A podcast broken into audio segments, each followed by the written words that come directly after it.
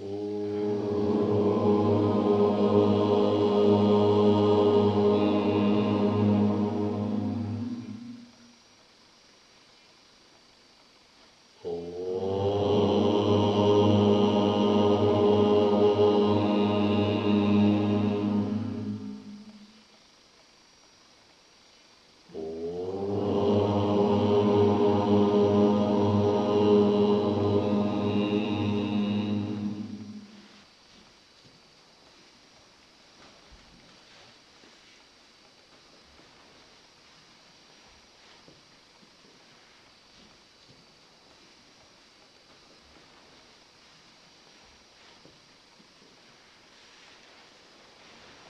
Мы продолжаем рассматривать тему воля.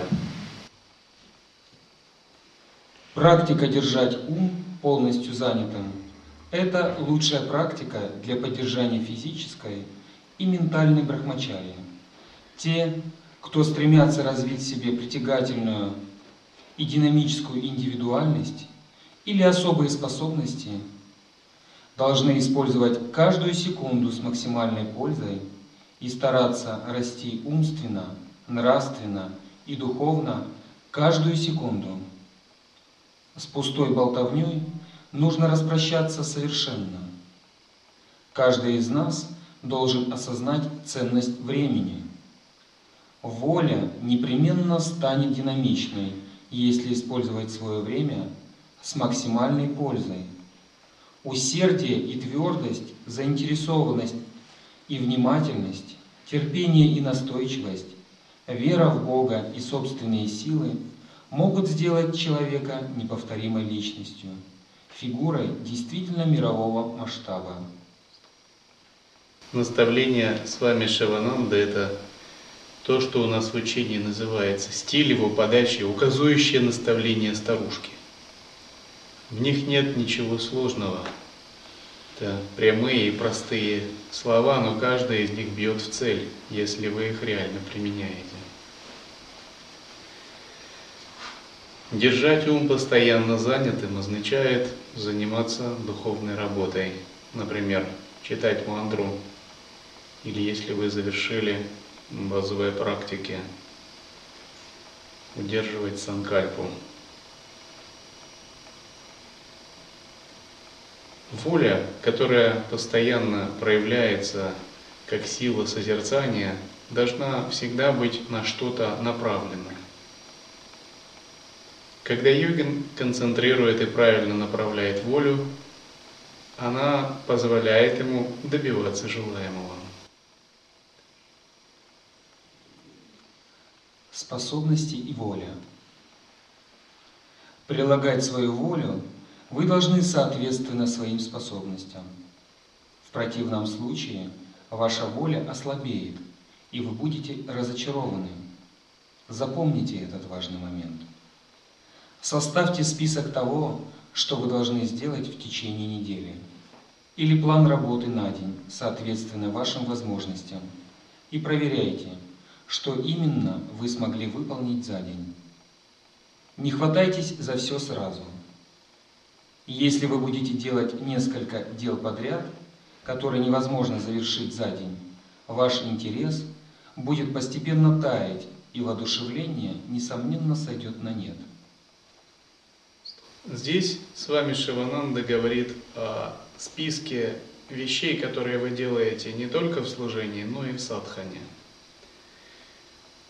Для начала очень важно планировать систематично свою садхану и отслеживать выполнение того, что вы планируете. Техники пранаямы, начитывание мантры и прочее. Ум такая вещь, которая не постоянно, часто отвлекается. Ему надо ставить четкие задачи и потом еще контролировать его. Вы не должны доверять своему уму. Потому что ум обычного человека, вообще-то он всегда такой праздный, ленивый и стремится куда-нибудь в сторону идти тому, что интересно. Но йогины это не те люди, которые следуют за тем, что интересно. Они следуют за тем, что правильно. И пока он грубый, то, что правильно и то, что интересно, это разные вещи. И постепенно в процессе очищения ума ум учится, как следовать правильным вещам. И эти правильные вещи становятся им по-настоящему интересны. И вот тогда наступает поглощенность, полная преданность садхане. Для многих начинающих практиков проблемой является то, что им как бы неинтересно практиковать. Вот они бы и хотели, вроде все понимают, но как-то на одном чувстве долга, интеллектуальном понимании не получается. Но садхана становится живой, когда по-настоящему интересно. Когда ты можешь полностью поглотиться с головой, уйти в метод. Неважно, там, санкальпа, ходьба в созерцании, что-либо еще. Именно такой интерес возникает, когда мы долгое время прилагаем волю и, наконец, получаем кое-какие собственные переживания. Например, мне всегда очень интересно э, заниматься созерцанием санкальпами. То есть для меня это очень интересно. Я просто вот предвкушаю, думаю, вот какое же сейчас еще мне откроется такое после часа ходьбы. Это просто наслаждение. Это я не считаю ни тапосом, ни практикой. Это нечто очень захватывающее, ну как песня, что ли, сердце ваше поет.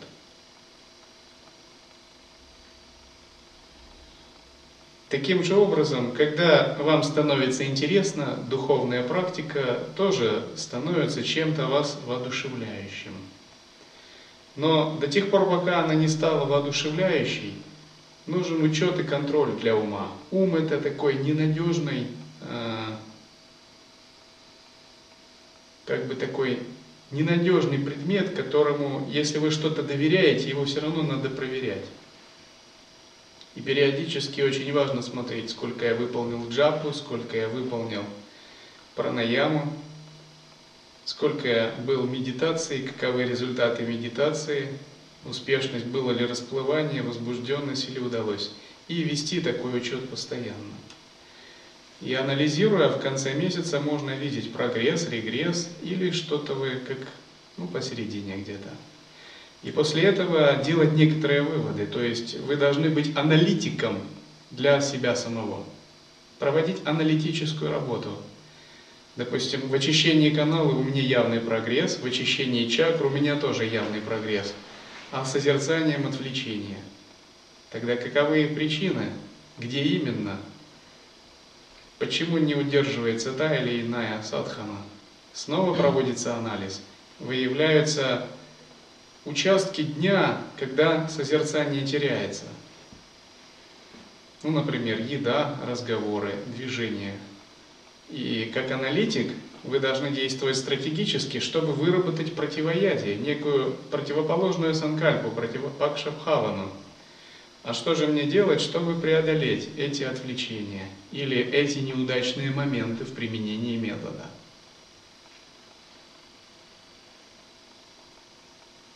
Или, допустим, вам не удается овладеть неконцептуальным самоосвобождением. Вы тоже должны проанализировать эту ситуацию, действуя как аналитик, сделать кое-какие выводы. Например, что я могу сделать для этого?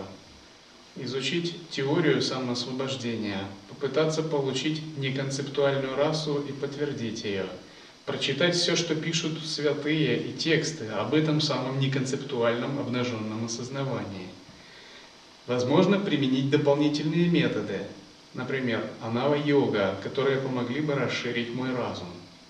Динамические практики самоосвобождения, связанные с телом.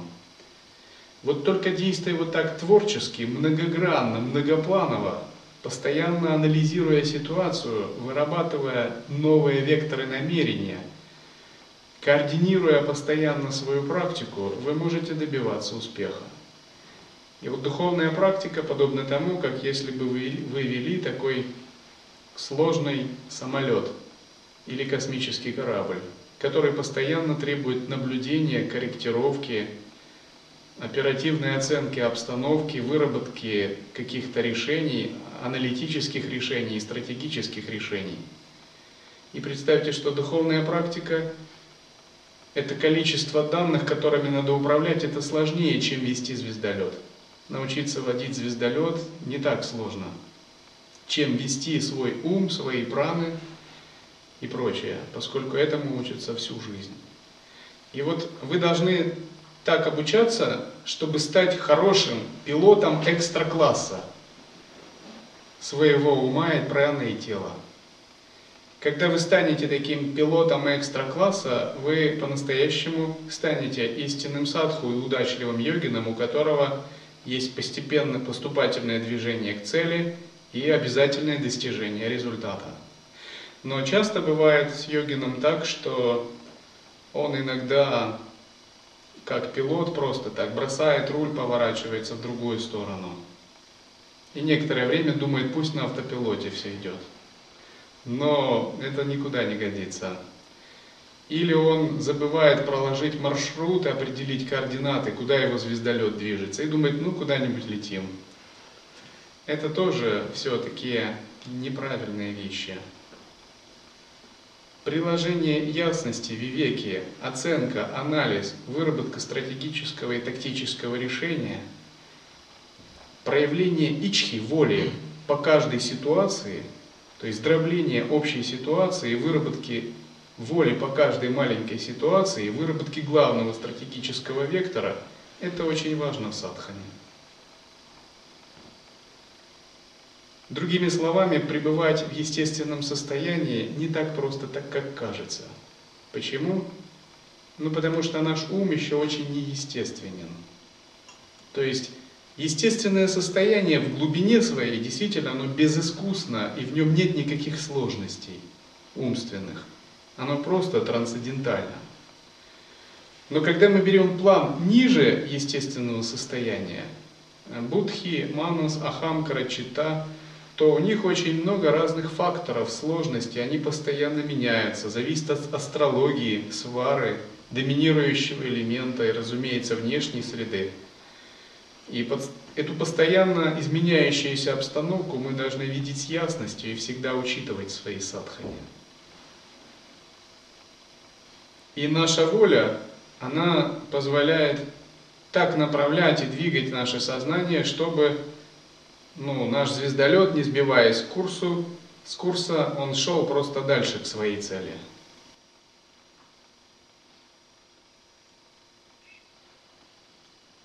Ваша энергия будет рассеиваться и уменьшаться, и закончится все нервным истощением.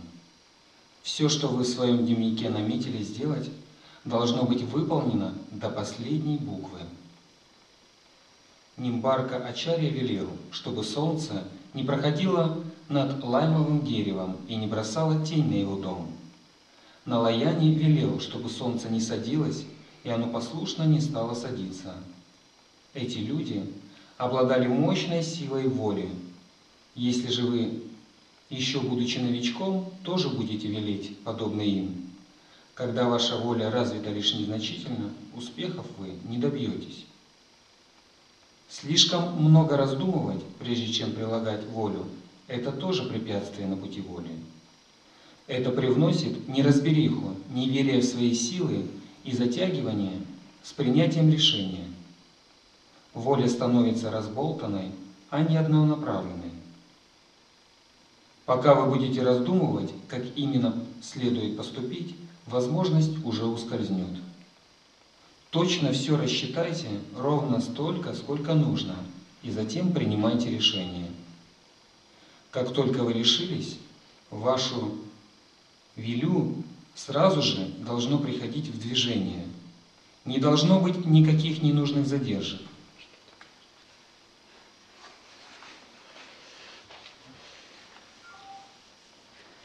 Имеется в виду повелевание, намерение.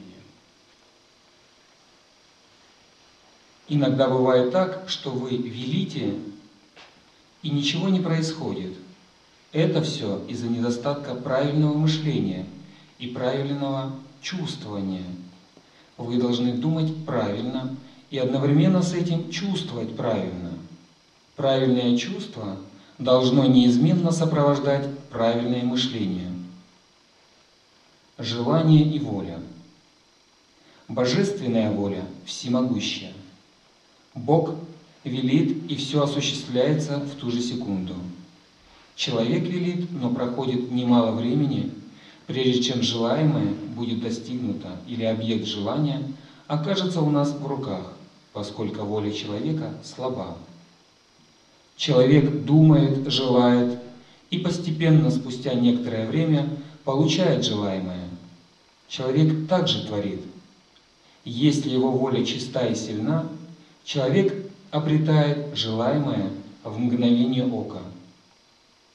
Одного только хотения недостаточно для достижения желаемого. Духовная садхана освобождения чем-то напоминает принцип успеха в мирской жизни. Только в мирской жизни желание касается материальных объектов. В духовной жизни желание касается духовного пробуждения, и оно гораздо более тонко. В мирской жизни желание исходит из Ахамкары. В духовной жизни желание тоже сначала исходит из Ахамкары – но затем оно должно самосвободиться, самотрансцендироваться. Ахамкара должна переподчиниться атману, но само желание освобождения должно остаться. И в зависимости от силы воли наше желание материализуется или не материализуется, или оно откладывается. Следуя пути освобождения, мы желаем освободиться – и, соответственно, мы должны строить нашу волю так, чтобы наше желание реально сбылось в этой жизни. Если воля сильна и однонаправлена, и она годами бьет в одну точку, то желание освобождения начнет притягивать вари... варианты, вероятности, изгибать пространство кармы, менять линию судьбы. При этом даже воля которая изгибает вероятности, даже важнее, чем какие-то, ну что ли, технические практики. Васиштха говорил так, тот, кто даже неправильно занимается йогой, может добиться успеха, если его желание будет однонаправленно. То есть все его даже неправильные подходы со временем выровняются и станут правильными. Такова могущество воли, которое притягивает вот эту вероятность освобождения.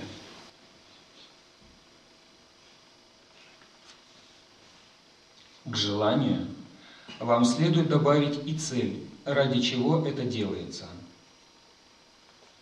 Желание или стремление – легкая рябь на озере ума, но воля – это та сила, которая исполняет желание.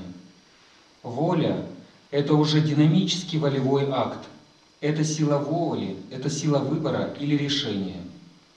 Тем не менее, желание и воля – это совершенно разные вещи. Желание – это жажда обладать чем-то, в то время как воля – это сила установления, санкальпа, без какого бы то ни было мотива наслаждаться чем-то. Желание – это также васана – это некая омраченная область астрального тела. Воля исходит не из астрального тела, а из более высоких уровней, из каузального тела. Желание воспроизводится ахамкарой и манасом. Оно словно выплывает в пространстве читы, Чита – это хранилище наших записанных карм. Самскары – это некие отпечатки в этом хранилище. Если читу уподобить пластинке, музыкальной пластинке, то самскары можно уподобить бороздкам на этой виниловой пластинке. Каждая бороздка может что-то воспроизвести. Или если читу уподобить фотопленке, то самскары можно уподобить снимком на этой фотопленке. И Манас, он как бы вылавливает из этих снимков подходящие самскары и стремится их реализовать. Так действует желание. Воля оперирует с другого уровня. Она оперирует с уровня каузального тела. Свет Ичхашакти, божественной воли, преломленный через Будхи, создает некое намерение, намерение освобождения, например. И это намерение дает прямо команду Манасу и Ахамкаре. Это как абсолютный приказ. Но в процессе нисхождения это намерение команда Манасу проходит через мутный слой этих самскар и васан и искажается или преломляется – и доходит до манаса в ослабленном варианте.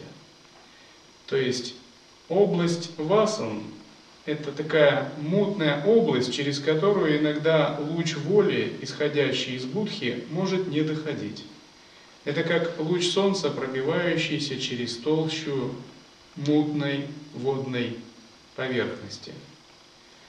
И напротив, если желание очищается и воля укрепляется – то этот луч идет прямиком и дает абсолютный приказ Манасу. И если у человека мало желаний и загрязнений в астральном теле, его воля, мысли и действия – это одно и то же. Он быстрый, ясный, однонаправленный, у него нет ничего лишнего. Он только концентрируется на своей цели. Для него не существует ничего другого – а если, например, у человека много загрязнений астрального тела, то у него вроде бы воля есть что-либо делать, но одновременно, проходя через этот мутный слой, луч его воли искажается. И самскары как бы сбивают его постоянно. Он иногда, иногда делает, иногда отвлекается, иногда он просто находится в таком непонятном состоянии. И вот это такое состояние, оно не позволяет добиться результата. Итак, тот, тот, кто владеет сильной волей, он обладает огромной концентрацией. В его действиях нет ничего лишнего. Он не говорит ничего лишнего. Он постоянно концентрируется на том, чего он хочет достичь.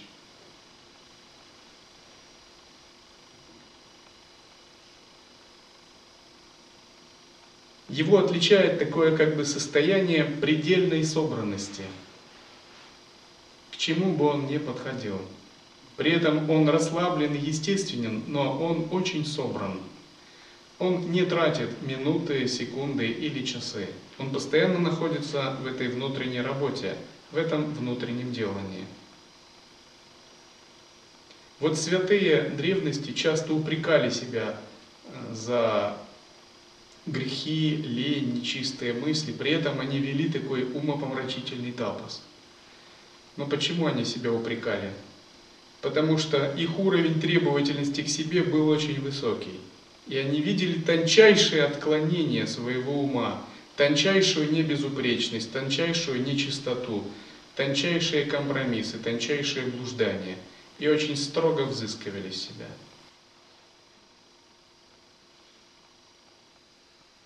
Желание – это васана, которая обитает в уме.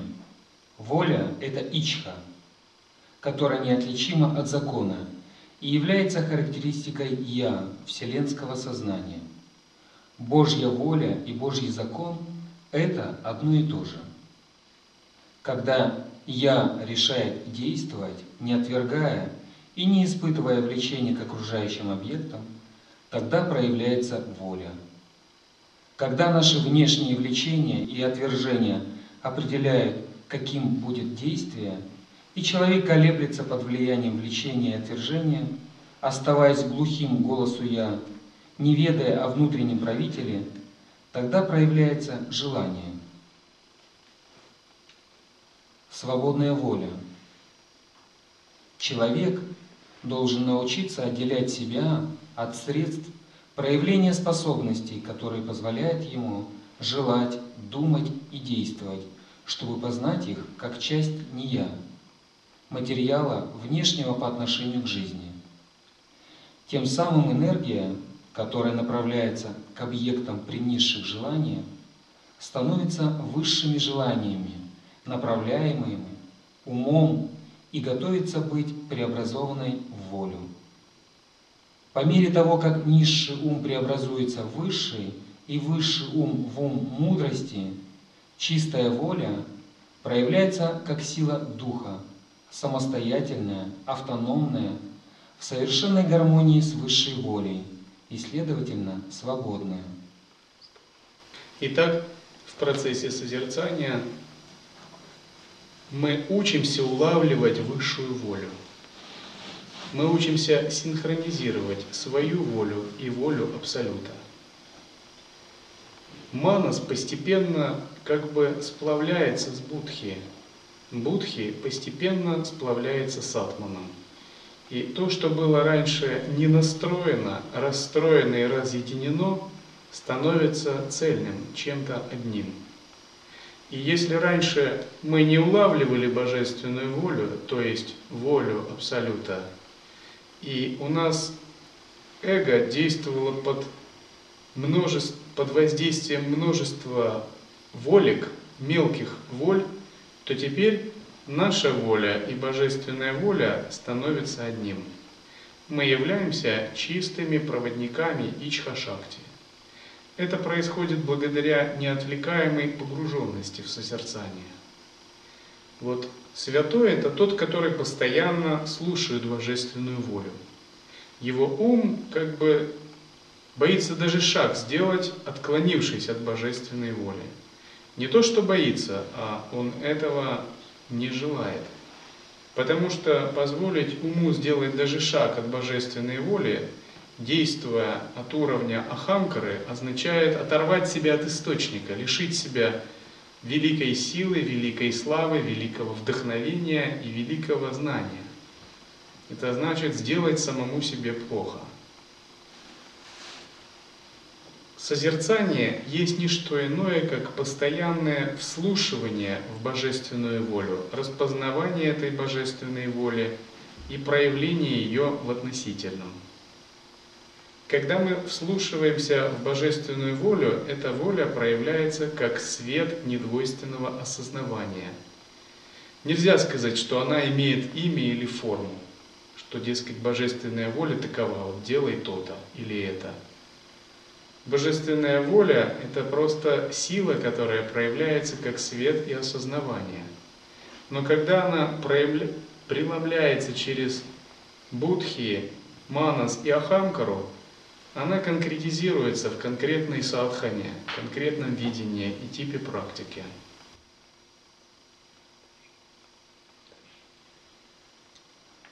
Тогда только сокрушаются все преграды и дух не сдерживается ничем вне себя. Тогда и только тогда о воле можно сказать, что она свободна. Сохраняйте ум спокойным и уравновешенным. Итак, что же такое истинная свобода воли? Истинная свобода воли означает воссоединиться со вселенской волей Ичха-шакти – Именно вселенская воля Ичха способна дать полноту любых проявлений. Свобода Манаса на самом деле не несет в себе никакой свободы. Так же, как и свобода в проявлении Будхи, есть только отблеск истинной свободы Атмана. Все более низкие свободы самопроявления на уровне Манаса или на уровне Ахамкары – это просто разные формы обусловленности. И даже если человек очень свободно проявляется через манас, через ахамкару, это не свобода. Но это нечто псевдо, имитация. Ну это как бы, если бы человек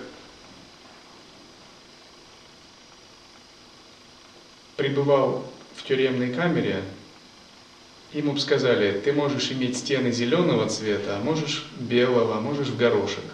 У тебя есть свобода выбора. И он думал, да, это действительно свобода. А на самом деле это никакая не свобода.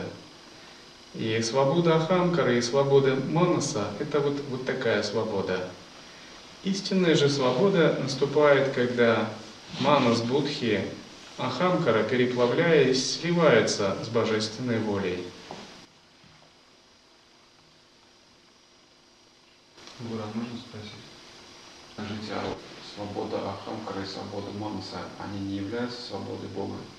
То есть они как-то отдельно от него действуют? Еще раз. Свобода Манаса и свобода Ахамкара, они разве не являются свободой Бога?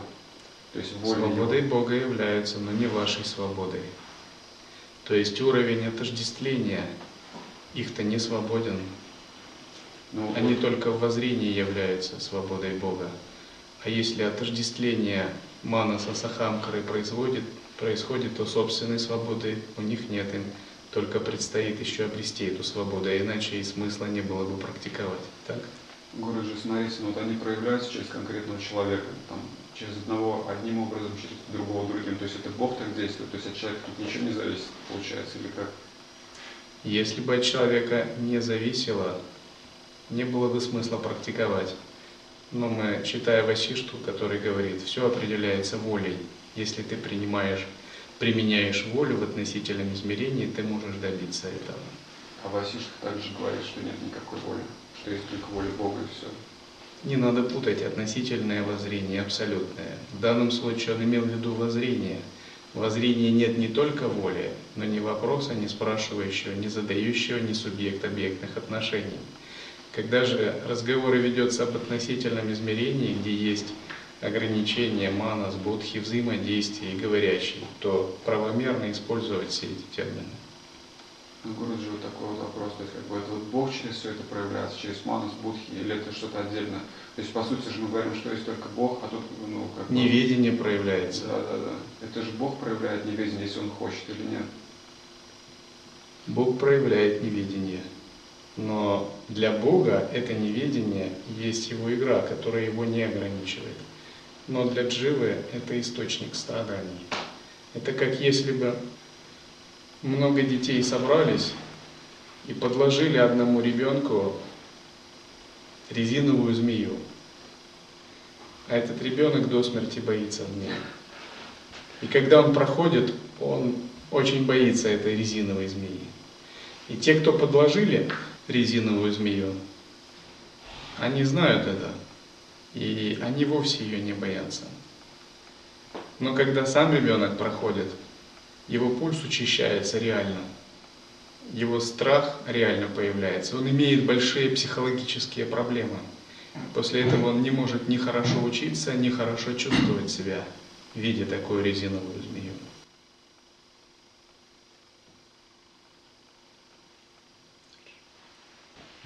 Тому, кто стремится развивать волю, следует стараться никогда не терять самообладание. Его ум должен оставаться уравновешенным в любой ситуации.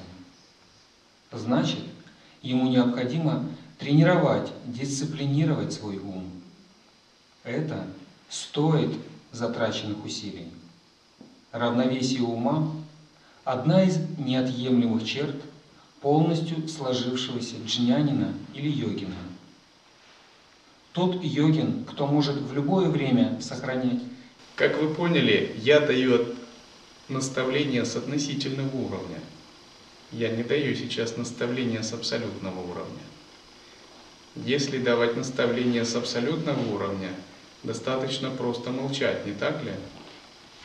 Но насколько это вам поможет? Если вы готовы, то вы можете поднять руку, и я буду этими ограничиваться. Мне это проще. Я люблю молчать. Мне гораздо проще это. То есть, если вопрос только о воззрении, где нет воли субъектных отношений, это все заканчивается. Но все дело в том, что пока у нас есть тело, разум, относительные праны, ум, самскары и васаны, это не сработает пока. По крайней мере, на все сто процентов. Это работает медленно, оно выращивается постепенно. Есть некоторые учителя, которые не дают никаких относительных обст- наставлений, которые просто молчат.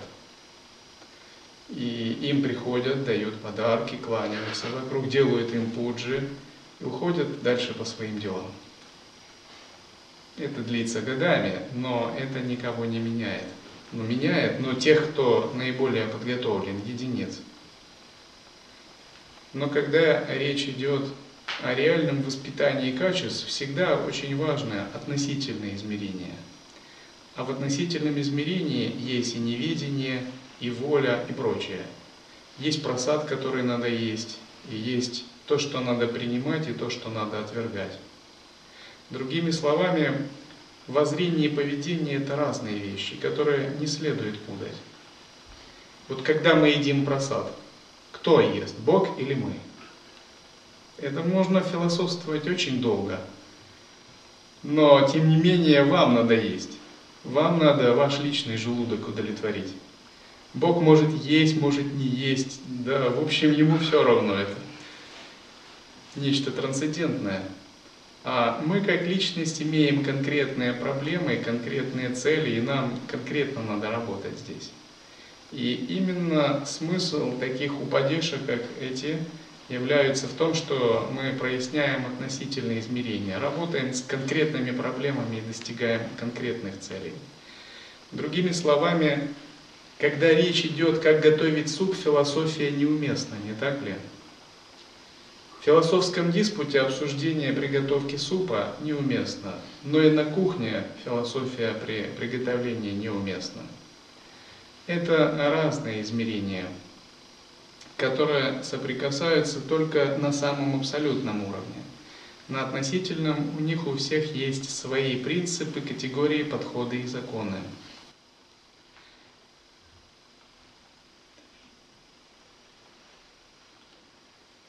Равновесие ума – одна из неотъемлемых черт полностью сложившегося джнянина или йогина. Тот йогин, кто может в любое время сохранять равновесие ума, действительно сильный и счастливый человек. Его ждет непременный успех во всех начинаниях. Возможно, ваши 50 попыток взять под контроль свой ум окажутся неудачными – но с 51 вы наверняка обретете силу воли. Понемногу у вас начнет появляться равновесие ума. И даже если случится серьезная беда, ваш ум не должен расстраиваться. Продолжайте удерживать спокойствие и равновесие ума. Имейте присутствие ума. Не стоит плакать над разлитым молоком. Все пройдет. И это тоже. Старайтесь добиваться лучшего во всем, за что вы беретесь. Помните максимум. Чего нельзя изменить, придется терпеть. Найдите те способы, которыми можно помочь вашей проблеме, но никогда не теряйте невозмутимость ума. Старайтесь устоять перед приливом неумеренных чувств и кипящих эмоций. Контролируйте их. Размышляйте над тем, каким путем пришла беда или неприятность, или даже катастрофа. Всегда найдется место для подходящих, действенных, легких методов, чтобы погасить кризис или конфликтную ситуацию. Когда мы обсуждаем относительные какие-то проблемы, разумеется, предполагается, что мы пребываем в присутствии, и все это уже изначально самоосвобождено в недвойственном воззрении. Тем не менее, почему бы нам не сказать, ну, коль это все самоосвобождено и достаточно пребывать за пределами двойственности, ну, мы эту проблему решили. Почему мы ее обсуждаем? Потому что существует такая область, где надо проявить это обсуждение и проявить волю, чтобы полностью не звести это воззрение. Другими словами, сам процесс обсуждения является игровой манифестацией – самого же недвойственного воззрения.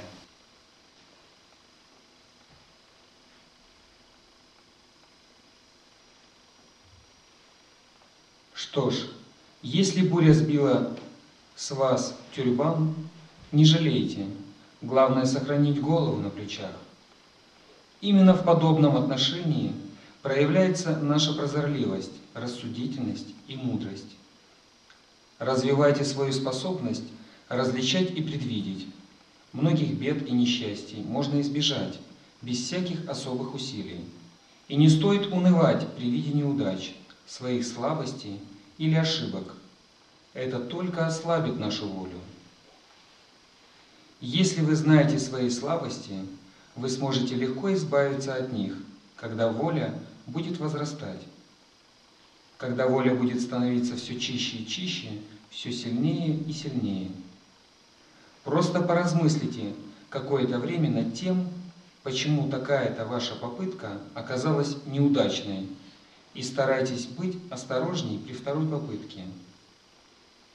Постарайтесь устранить те факторы, которые привели к неудаче в предыдущем случае. Лучше потратьте силы на то, чтобы укрепить себя перед новым начинанием. Будьте осторожны и бдительны. Оставайтесь на чеку. Будьте подвижны и проворны, как белка. Нужно быть быстрым и в то же время сообразительным и умелым. Стремиться к тому, чтобы ошибок было как можно меньше. Сохраняйте присутствие ума. Стоите ли вы перед выбором или испытываете какое-то практическое затруднение, никогда не впадайте в отчаяние, никогда не падайте духом. Используйте то, в чем вы сильны, и наилучшим образом. Придумайте эффективный план или комбинацию. Пробудите все свои спящие энергии или скрытые способности. Случись в вашем доме пожар, как быстро и находчиво вы начнете действовать. Сразу же понимаете, куда бежать и зачем, за что хвататься. И сам не знаешь, откуда в такой ситуации берутся энергии и силы. В подобных случаях мы полностью сосредоточены и мгновенно придумываем самые верные способы, чтобы спасти своих близких, которые живут с нами вместе, и как можно больше своего имущества. В такой ситуации человек способен творить чудеса, а потом, когда все миновало, в спокойную минуту, вы скажете себе, что какая-то неведомая божественная сила действовала через вас. Не теряя времени, сразу же рубите все гордиевые узлы. Как только вы приняли решение держаться определенного образа действий или линии поведения, проводите ее уверенно, со спокойной и наперед рассчитанной решительностью. Промедление – это похититель времени. Дирхасутре, медлительному, не видать успехов ни в жизни, ни в своих трудах. Промедление – похититель времени – это мудрая пословица. Признаки возрастания воли. Невозмутимость ума, самообладание, жизнерадостность, внутренняя сила, способность справляться даже с трудной работой, успех во всех начинаниях, сила влиять на людей, магнетическая и динамическая личность, магнетическая аура, блестящие глаза, уверенный взгляд, сильный голос, уверенная походка, несгибаемый характер, бесстрашие. И так далее.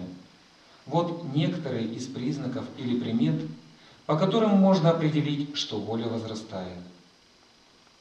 Станьте знающим. Вы должны стать дакшей, знающим, чтобы Случись вам оказаться перед выбором, вы в мгновение ока могли выбрать то направление действия, которое принесет верный и успешный результат. Следите за тем, чтобы ваше оружие будхи было всегда наготове и при этом не успело затупиться. Вспомните, какими умелыми и сведущими в искусстве войны были цари Кшатрии прежних времен. Обладать этим качеством в наивысшей степени вот требование каждому полководцу. Развитие стойкости и терпеливости. Непоколебимая стойкость и терпеливость понадобится для того, чтобы выстоять в критические моменты и обрести успех. Тхрити и Тхария, присутствие ума, и самата, равновесие ума, исключительно полезны для развития воли. Итак, волю можно уподобить с одной стороны инструменту, а с другой огромной вселенской силе. И эту силу и этот инструмент мы можем учиться и направлять по своему желанию. воля направляется с помощью намерения, силы санкальпы. Когда манас получает команду от Будхи, воля конкретизируется и прилагается к чему-то конкретному. Используя энергию воли вместе с энергией знания, мы идем к желаемому результату, к своей желаемой цели. И здесь у нас есть конкретные проблемы, которые решаем, например, страдания, ограничения, невидение. Каковы ограничения? Ограничения во времени, прошлое, будущее, настоящее, протяженность во времени и зависимость от хода времени – ограничение в пространстве, локальность, объем, рупа, ограничение в энергии. И все эти ограничения мы пробиваем с помощью воли. Кажется, будто ограничения – это ментальные или философские категории. Воззрение – это так. Но в относительном измерении разве ограничения – это философские категории – нет. Это определенные энергии, которые ограничивают наше сознание. И применить энергию к другим энергиям – это и есть путь самоосвобождения. Ну, например, есть энергия времени. Эта энергия времени действует, и тело стареет. Жизненная сила уменьшается с годами – Вот на вас действует воля времени. И эта воля действует неотступно, непрерывно, неумолимо, изо дня в день, из минуты в минуту, из секунды в секунду, из года в год. И вот скажите, если вы скажете, это все воля Бога, это все воля Абсолюта, вы справитесь с этой проблемой? Нет. Она, а ей все равно. Ну, она действует и все. Вы теряете и теряете энергию. Вы не успеваете, ничего не можете сделать. Другими словами, это не есть самоосвобождение. Не есть самоосвобождение времени, не есть самоосвобождение тела, праны. А если вы прилагаете волю, огромнейшую санкальпу, основанную на естественном состоянии, и реально останавливаете ход времени, обретаете, обретаете некоторые ситхи, это будет самоосвобождение. Или, например, у вас есть препятствие, дух в тонком теле, и он сидит на верхушке, на макушке головы и нарушает нормальное течение удана ваю. Из-за этого другие праны тоже нарушаются. Можете ли вы просто сказать, это воля Бога или это философское понятие? А он скажет, да мне все равно, что вы там думаете. Это же для меня не вопрос философии, я просто контролирую вас и питаюсь вашей энергией. Вы должны приложить огромную санкальпу, изменить так состояние энергии, чтобы усмирить этого духа, самосвободить и стать от него независимыми. На самом деле ментальность, слова в духовной жизни мало имеют значения. Я вам скажу, в духовной жизни имеет значение сила, шакти. И здесь так, шакти есть, либо ее нету.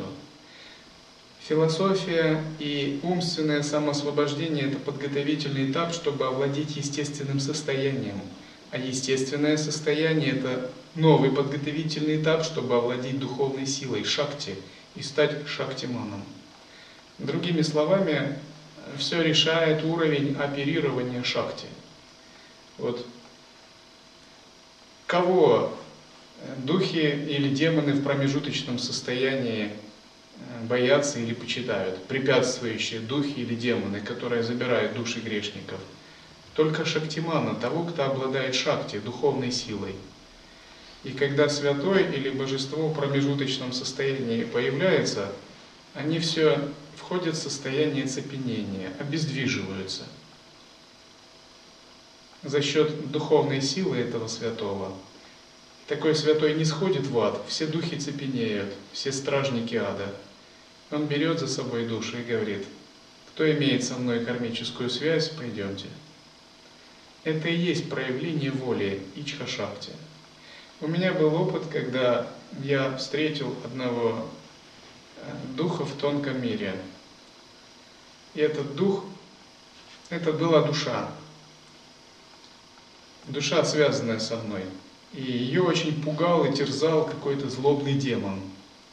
И злобный демон это был порождение ее собственной кармы. Это был проявление разума. Но душе от этого легче не было. Этот демон ее терзал по-настоящему. И эта душа была просто в ужасе. Когда я подошел, я просто сконцентрировался на этом демоне и парализовал его. И душа на это время только отвлеклась. То есть она находилась в таком в адском состоянии. И затем я этой душе сказал, вот видишь, к чему приводит то, что ты не контролируешь свой ум, и что не очищаешь клеши, вот что ты в таком состоянии находишься. И я начал а, проповедовать ему дхарму, разговаривать с ним, как работать с умом. И эта душа послушала, поблагодарила меня, сказала, ну, может, ты и спас меня, и тебе большое спасибо за это, но насчет практики дхармы и нужно ли ее практиковать или не нужно, это у меня свое мнение. Я сказал, ну я сейчас обратно тогда этого демона выведу, дальше с ним беседой. Он сказал, нет, нет, нет, я буду практиковать дхарму. То есть пришлось вот таким методом прибегать. Потому что человек или душа это была в таком состоянии, когда она ну, не понимала этого. И вот многие души в промежуточном состоянии, да и в реальном находятся в этом. Они не, не понимают, что сила сознания, э, сила самосвобождения или сила мудрости – это реальная сила, шакти. И она у тебя либо есть, либо нет, а все остальное – это слова, предлоги, предложения, чтобы как-то эту шакти накопить и сделать. Это схемы, алгоритмы, методы. И вот овладение волей позволяет стать таким шактиманом, сконцентрировать волю в нужном направлении и решить свои проблемы. Например, решить проблемы медитации, созерцания, управления праной, долгой жизни, препятствий внешних или препятствий внутренних. Другими словами, можно решить вообще все проблемы. В конечном счете решить даже проблемы сансары и ограничений. Это и есть освобождение. Вот когда есть такой уникальный тандем джняна шакти и ичха шакти, и они идут вместе, мы становимся ну, непобедимыми.